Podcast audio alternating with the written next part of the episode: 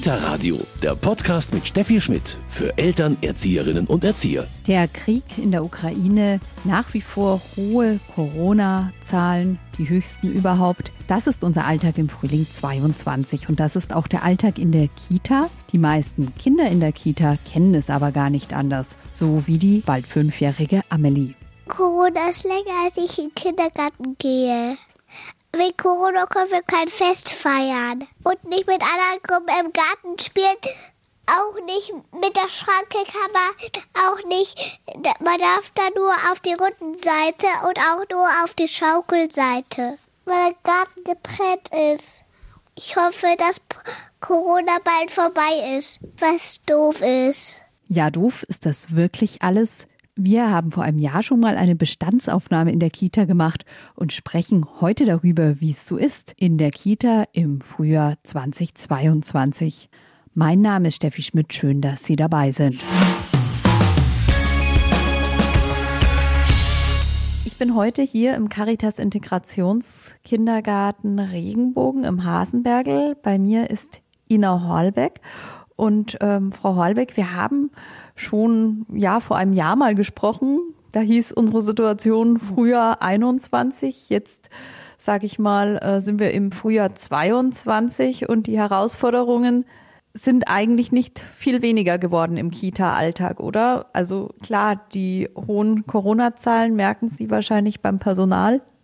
Genau, also ähm, an der Situation bei uns in den Kitas hat sich sozusagen von Frühjahr 21 zu Frühjahr 22 jetzt nicht im großen Maße etwas geändert, ähm, sondern wir kämpfen natürlich immer noch mit den Auswirkungen der Pandemie, sei es das Personal im großen Stil ausfällt durch eigene Erkrankungen, durch Quarantäne, durch Beaufsichtigung der eigenen Kinder, ähm, fällt einfach viel Personal aus.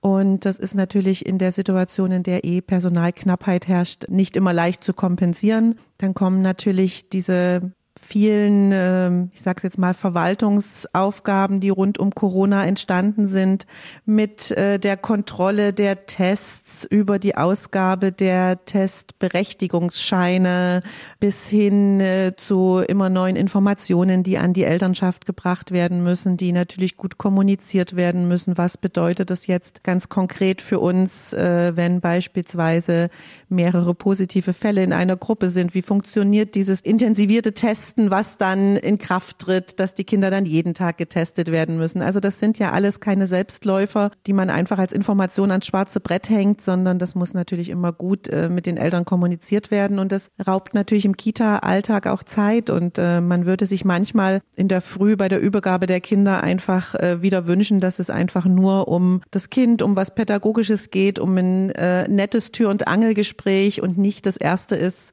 man wirft einen Blick auf den Testzettel, ist alles korrekt, äh, darf das Kind jetzt die Einrichtung betreten und müssen es sofort zum Händewaschen schicken und so weiter. Also die Sehnsucht danach, dass sich das ändert, ist natürlich beim Personal auch sehr groß, dass man auch den Eltern nochmal in einer anderen Funktion wieder gegenübertritt, nämlich als Pädagoge, als äh, Begleiter ihrer Kinder.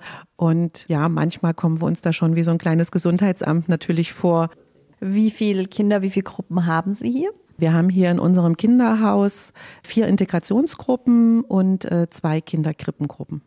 Jetzt ist das für die Kinder, die hier sind, für die meisten ja wirklich schon Alltag, wie es läuft, oder? Also die haben das ja viele, ja, jetzt blick mal zwei Jahre zurück, gar nicht so anders erlebt. Genau, tatsächlich äh, gibt es ja inzwischen eine Kindergartengeneration, die nur mit Corona-Regeln, nenne ich es jetzt mal, hier bei uns schon aufgewachsen sind. Und für die Kinder ist es ein Stück weit Normalität. Und man merkt jetzt schon, dass gerade dieses sehr begrenzte Spielen und, und Leben in der eigenen Gruppe ja auch was macht mit den Kindern. Also wenn sich dann Kinder doch mal im Gang begegnen aus irgendwelchen ähm, Gründen, habe ich manchmal das Gefühl, dass man sich tatsächlich sehr hilflos gegenübersteht und denkt, oh, das ist ein Kind aus einer anderen Gruppe. Huch, Darf mir das jetzt zu nahe kommen? Muss ich jetzt Bescheid sagen, dass dieses Kind auf unserem Gang ist? Weil eigentlich sind wir ja immer noch sehr stark getrennt in den Gruppen. Ja, das tut einem manchmal ein bisschen weh, dass dann Kinder inzwischen äh, sich sehr unbeholfen gegenüberstehen, wenn sie aus unterschiedlichen Gruppen sind, weil so eine Verunsicherung da ist. Ist das jetzt in Ordnung, dass da jetzt ein anderes Kind bei uns ist? Nee, eigentlich nicht. Wir sind ja nach Gruppen getrennt. Da ist die große Hoffnung, dass jetzt auch ähm, mit den nächsten Öffnungsschritten auch ähm, die Kinder sich wieder ein Stück weit mischen dürfen, weil natürlich kann man auch eine gute pädagogische Arbeit äh, in einer Gruppe machen mit dem angestammten Gruppenpersonal. Aber so für die Kinder dieses, ja, mal jemand anderes kennenlernen, der jetzt nicht in der eigenen Gruppe ist, mal schauen, wie reagiert der im sozialen Kontakt. Das ist schon was, was, was tatsächlich den Kindern fehlt und wo ich tatsächlich inzwischen eine Verunsicherung bei den Kindern merke und äh, mir wünsche, dass die vielleicht jetzt das dritte Kindergartenjahr dann tatsächlich nochmal in anderen Rahmenbedingungen erleben können. Was ist es, was den Kindern noch abgeht? Sie haben schon gesagt, klar, der soziale Kontakt. Merken Sie es auch sonst? Ja, also ich denke tatsächlich, der soziale Kontakt, das ist so das, was am meisten die Kinder prägt. Dieses, wir sind nur unter uns, die Tür ist zu. Wir stehen jetzt erstmal jedem, der fremd reinkommt, sozusagen in unsere Blase, sehr skeptisch gegenüber. Ähm, das ist schon was. Wir haben sonst eine sehr intensive Vorschularbeit gemacht, wo sich eben aus der ganzen Einrichtung alle Vorschulkinder miteinander auf den Weg gemacht haben Richtung Schule. Da hat man natürlich im Kontakt mit Gleichaltrigen nochmal ganz andere Kompetenzen erlangt als in einer altersgemischten Gruppe. Und das ähm, muss ich sagen, das vermissen wir auch sehr. Äh, das merken wir. Wir haben dann natürlich die Vorschularbeit trotzdem weitergeführt, aber natürlich umgestellt und in klein, klein, klein Gruppen. Das waren dann oft nur aus einer Gruppe drei Vorschulkinder. Und gerade für Vorschulkinder ist dieses Ausprobieren in einer altershomogenen Gruppe ganz, ganz wichtig. Und das, was lerne ich da im sozialen Kontakt? Diese ganzen Projekte sozusagen, die die Erfahrungswelt der Kinder erweitern, die fehlen einfach. Dieses Rausgehen. Wir haben eigentlich vom Konzept her auch immer sehr davon profitiert, dass wir viel ins Museum gegangen sind, viele Ausflüge gemacht haben, eben gerade diese Erfahrungswelt der Kinder erweitert haben, ganz bewusst. Und das merken wir auch, dass das den Kindern fehlt. Natürlich machen sie das mit uns oder haben das in den letzten Jahren mit uns weniger machen können, aber natürlich auch mit den Familien noch mal weniger machen können, weil natürlich auch die Familie mehr unter sich geblieben ist, man viel weniger Möglichkeiten hatte, andere Dinge zu erfahren, die jetzt außerhalb des eigenen Spielplatzes oder der eigenen Wohnung, so der eigenen Blase, nenne ich es mal, sind. Frau Holbeck, bei Ihnen, Sie sind ein Integrationskindergarten. Ist das nochmal schwieriger gewesen, die letzten zwei Jahre, die Corona-Situation mit Integrationskindern? Oder gibt es auch vielleicht Vorteile, dass denen die feste Gruppe ganz gut getan hat? Was sind da so Ihre Erfahrungen? Ja, also ich würde tatsächlich sagen, dass das keinen großen Unterschied macht, ähm, ob das jetzt eine Integrationsarbeit betrifft oder nicht. Ich denke im Gegenteil, wir sind von unserem Konzept her im Integrationskinderhaus tatsächlich ja schon immer in festen Gruppen gewesen, haben zwar immer wieder Projekte natürlich, die inklusiv stattfinden, die auch gruppenübergreifend stattfinden, aber ein Großteil der Bildungs- und Erziehungsarbeit tatsächlich in festen Gruppen passiert, aus einem bestimmten Grund, nämlich, dass es für viele unserer Kinder aufgrund ihrer ähm, Entwicklungsstörungen oder Entwicklungsbesonderheiten sehr wichtig ist, ein überschaubares Umfeld zu haben, feste Bezugspersonen, feste Betreuungspersonen, sehr feste Strukturen und Rituale, die es ihnen ermöglichen, ähm, auch gut zu lernen, aufmerksam zu sein. Ähm, von daher ist der, war die Umstellung für uns äh, vom Konzept her wahrscheinlich weniger groß wie beispielsweise in einem offenen Haus, wo man äh, mit Corona tatsächlich die ganze Idee der, der, des Kindergartenalltags umstellen musste. Da hatten wir tatsächlich den Vorteil, dass wir da keine großen Umstellungen machen konnten und die Kinder im Prinzip in ihren gewohnten Gruppen bleiben konnten und auch eine Vielzahl dessen, was vorher an Ritualen, an klaren Strukturen da war, dass das natürlich der Corona-Pandemie dann, äh, das hat sich ganz gut ergänzt miteinander, so dass die Umstellung für unsere Kinder nicht sehr groß war. Und da sind wir sehr froh drüber, weil jede Veränderung, gerade für die Integrationskinder, ist das manchmal noch mal schwieriger aufzunehmen oder zu verstehen, ähm, wie jetzt vielleicht ein ja, durchschnittliches fünfjähriges Regelkind, dem man noch mal ganz anders die Dinge erklären kann, warum sich Dinge jetzt verändern oder warum andere Dinge jetzt wichtig sind. Und die Therapien liefen ja zu großen Teilen weiter, klar. Ähm. Genau, also das war uns ganz wichtig, dass die Förderarbeit natürlich weiter lief. Also selbst als es den großen Lockdown gab und äh, teilweise ganz, ganz wenig Kinder bei uns in der Einrichtung waren, haben die Therapeuten sich bemüht, teilweise über Videotherapie mit den Kindern weiterzuarbeiten. Man hat da die neuen Medien genutzt, um da auch trotzdem in Kontakt zu kommen äh, mit den Kindern. Und zwar ist auch im Lockdown immer wichtig, trotzdem an die Vorschulkinder Briefe zu versenden etc. Also das war schon immer ein großes Anliegen, egal was die Pandemie mit uns macht, möglichst viel Normalität und möglichst das, was geht, weiter beizubehalten für die Kinder. Und hier im Integrationskinderhaus Regenbogen haben Sie jetzt nicht nur die, sage ich mal, therapeutischen äh, Angebote fortgeführt, sondern zum Beispiel auch ganz viel Umweltbildung weitergemacht. Genau, Umweltbildung hat ja den Vorteil, dass sie zu einem großen äh, Teil im Freien stattfindet. Das war ein ganz wichtiges Puzzleteil in, in unserer pädagogischen Arbeit, dass unsere Umweltpädagogin weiterhin zweimal in der Woche zu uns ins Integrationskinderhaus gekommen ist und äh, sehr, sehr viel tolle Erlebnisse mit den Kindern geschaffen hat, trotzdem im Wald unterwegs war, auf der Wiese. Sie hat ein bisschen umgestellt natürlich. Vorher hat sie ähm, aus allen Gruppen die Kinder ganz gemischt mitgenommen zu ihren Projekten und dann haben wir einfach Corona-bedingt wochenweise ist sie immer in eine Gruppe gegangen, hat für die Kinder jetzt nicht den großen Unterschied gemacht, aber wir konnten es ruhigen Gewissens weiterführen. Das war ganz wichtig. Da hat die Frau Fritzemeyer, die bei uns die Umweltbildung macht, auch sehr viel nochmal ähm, die digitalen Medien mit einbezogen. Sie hat da, äh, wie ich finde, eine ganz tolle Mischung aus äh, Umweltbildung, Ausbildung für nachhaltige Entwicklung und digitalen Medien geschaffen. Und das war alles in Corona-Zeiten sehr, sehr gut möglich und hat sich mit den bestehenden Hygienekonzepten alles gut verwirklichen lassen und war für die Kinder immer ein Highlight, wenn Donnerstag oder Freitag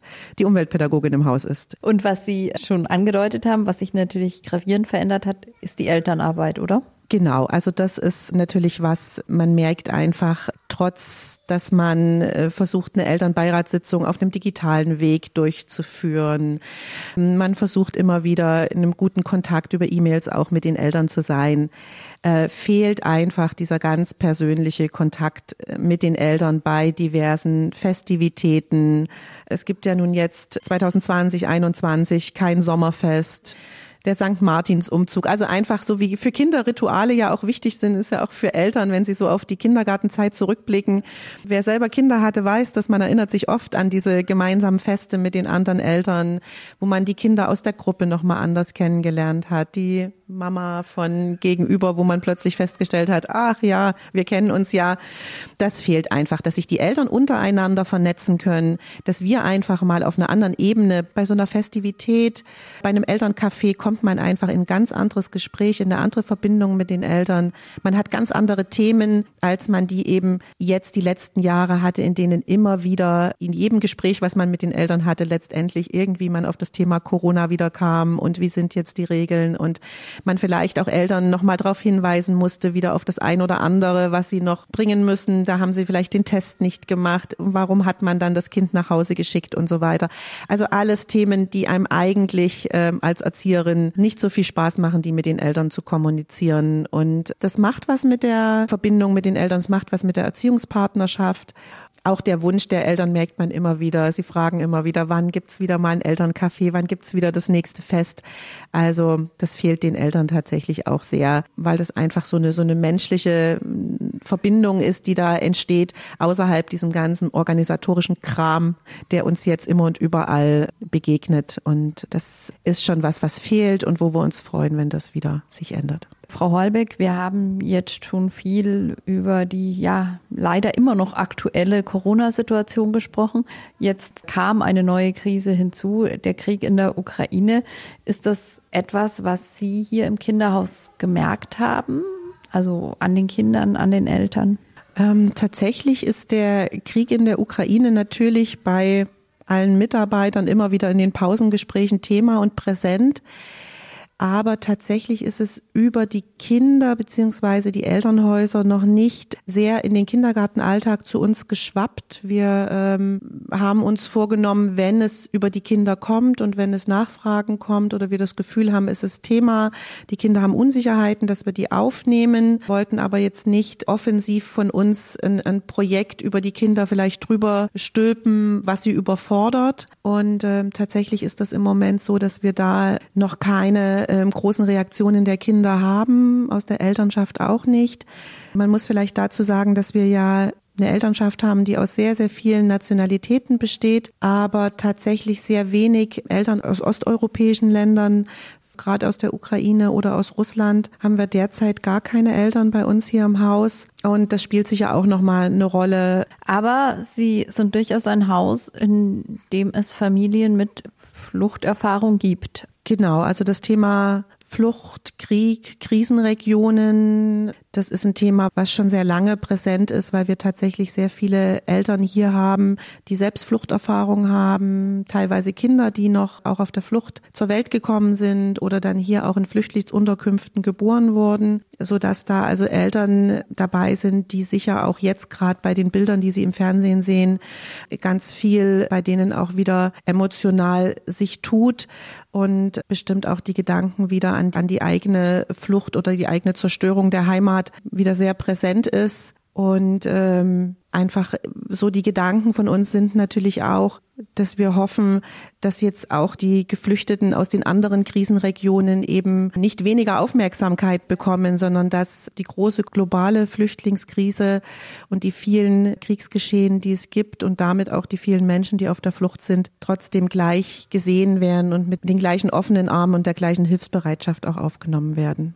Und wenn Sie jetzt an die Kinder aus Kriegsgebieten oder Kinder mit Fluchterfahrung oder Fluchterfahrung der Eltern denken, ähm, dann haben Sie aber auch schon einige Erfahrungen eben, was diese Kinder brauchen, obwohl das sicher sehr individuell unterschiedlich ist. Ja, also ich denke, prinzipiell braucht einfach dann ein Kind, was aus so einer traumatischen Umgebung ähm, kommt, ein Kind, was teilweise eben alles verloren hat, sein Kinderzimmer, sein Spielzeug, seine Wohnung, vielleicht den Vater zurücklassen musste, vielleicht nur mit der Mutter auf der Flucht ist, die brauchen natürlich Ruhe, Stabilität, ich denke, für die Kinder ist es dann ganz wichtig, dass sie auch ähm, mit anderen Kindern in Kontakt kommen, dass sie spüren, ich bin nicht alleine. Hier gibt's auch einen Kindergarten, hier gibt's eine Schule, hier gibt's ja andere Kinder, die lernen und spielen genau wie ich. Und ich glaube, das ist dann im zweiten Schritt, nachdem man die Familien in Sicherheit gebracht hat ähm, und sie mit dem Notwendigsten versorgt hat, gerade für die Kinder ganz wichtig, dass sie dann eben nicht irgendwo isoliert und alleine ähm, sitzen und warten, dass die Situation in irgendeiner Art und Weise sich verändert, weil ich denke, die Bilder, die wir im Moment aus der Ukraine sehen, zeigt, dass die Familien nicht so schnell in ihre Heimat zurückkehren können, sondern dass sich sicher sehr, sehr viele darauf einstellen müssen, über eine längere Zeit Zeit erstmal äh, außerhalb ihrer Heimat Fuß zu fassen. Und ich denke, dass es Kindern gut und schnell gelingen kann. Aber ich denke, es ist eine große Herausforderung dafür, die geeigneten Maßnahmen zu ergreifen, auch dass Kinder die Möglichkeit jetzt haben, eben in Kindergärten, in Schule anzukommen und anzudocken und das eben nicht in so einer kurzen Ad-Hoc-Aktion, sondern ich denke, da braucht es dann ähm, von den zuständigen Stellen jetzt viel Planung und Überlegung auch für die Zukunft, dass man das für diese Kinder ähm, gut gestalten kann, weil ich denke, das ist das Allerwichtigste, dass sie merken, es geht was weiter, gerade im, im, beim Thema Bildung, Lernen, Zusammensein mit anderen Kindern. Also da wünschen Sie sich bald äh, oder möglichst schnell auch wirklich ja Pläne, wie das funktioniert, ähm, damit die Kinder bald Schulen, Kindergärten besuchen können. Ich denke, ähm, man wird nicht umhin kommen, ein gutes Konzept ähm, sich zu überlegen, wie das gelingen kann. Ich denke, es wird auch eine Mammutleistung äh, werden, denn äh, wir alle wissen, wie es mit Kindergartenplätzen, Betreuungsplätzen aussieht. Aber ich glaube, wenn man von den richtigen Stellen sich die richtigen Gedanken macht, kann es sicher trotzdem gut gelingen. Aber es wird sicher eine große Kraftanstrengung. Frau Holbeck ähm, ist hier die Leitung. Frau Holbeck, wir haben darüber gesprochen. Gerade ist die Situation für die Kitas nicht einfacher geworden. Ja, aber Sie sind noch nicht resigniert. Sie hoffen immer noch auf Normalität. Genau, also resigniert sind wir auf keinen Fall. Das wäre auch sehr traurig. Dazu haben wir einfach den schönsten Beruf der Welt, als dass wir resigniert wären. Ähm, das ist sicher nicht passiert. Aber natürlich hat man in dieser ganzen Zeit auch immer mal Phasen, ja, wo man sagt, ach, jetzt äh, noch die nächste administrative Aufgabe oder die nächste Regel, die uns wieder so ein bisschen äh, das Leben schwerer macht, wo dann natürlich so ein kleines bisschen auch, ja, der Frust aufkommt und man denkt, ach, mai. Aber äh, ich denke, denke, es gab dann immer wieder auch äh, Zeiten und das ist im Kindergarten, sind dann einfach die Kinder, die, die dann wieder Spaß haben und mit denen man irgendwas Tolles gemacht hat und dann ist auch alles nicht mehr ganz so dramatisch und tragisch. Und ich denke, im Moment, trotz der hohen Infektionszahlen, sind ja doch gewisse Schritte in Richtung auch Kita-Normalität geplant und angedacht, auch wenn es noch keine offiziellen ähm, Ausführungen dazu gibt. Aber denke ich, ist es für uns alle so ein bisschen Licht am Ende des Tunnels. Und ähm, von daher blicken wir eigentlich ganz ähm, optimistisch in die Zukunft, dass Stück für Stück ein bisschen mehr Normalität zurückkehrt in die Kita und man einfach auch wieder offener sein kann und äh, offener den Eltern gegenüber, offener, dass die Kinder andere Erfahrungen wieder machen können, man wieder raus kann auch ins Leben mit den Kindern. Das sind so unsere größten Hoffnungen für die Zukunft. Aber da sind wir ganz optimistisch, weil ohne Optimismus wären die letzten zwei Jahre sehr schwer gewesen. Wunderbar. Ich bedanke mich bei Ina Horlbeck und hier bekommen Sie noch den Medientipp. Kita Radio Medientipp.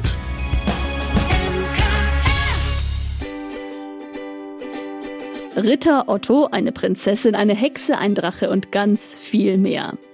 Wie entsteht Fantasie? Ulrich Wickert zeigt in seinem ersten Kinderbuch, wie in den Köpfen der Kinder die wunderbare Welt der Imagination entsteht. Wickert beginnt zu erzählen von einem Ritter, einer Prinzessin und einem Drachen und dann entwickelt sich aus Alltagssituationen, aus Wünschen und Ideen der Kinder, aus Spielsachen und Erinnerungen und aus berühmten Versen großer Dichter eine wunderbar originelle und verdichtete Geschichte. Ulrich Wickert führt uns vor Augen, dass Kinder für jede Inspiration offen sind, sei es durch Spielsachen oder Gedichte, durch Stickerhefte oder Fontaneverse. Wichtig und entscheidend ist die Kraft der Fantasie. Ein Buch, das Lust auf Erzählen und Vorlesen und auf Fantasie macht. Ein humorvoller und anregender Vorlesespaß für die ganze Familie. Ritter Otto, eine Prinzessin, ein Drache und ganz viel mehr ist bei Carlsen erschienen und kostet 12 Euro.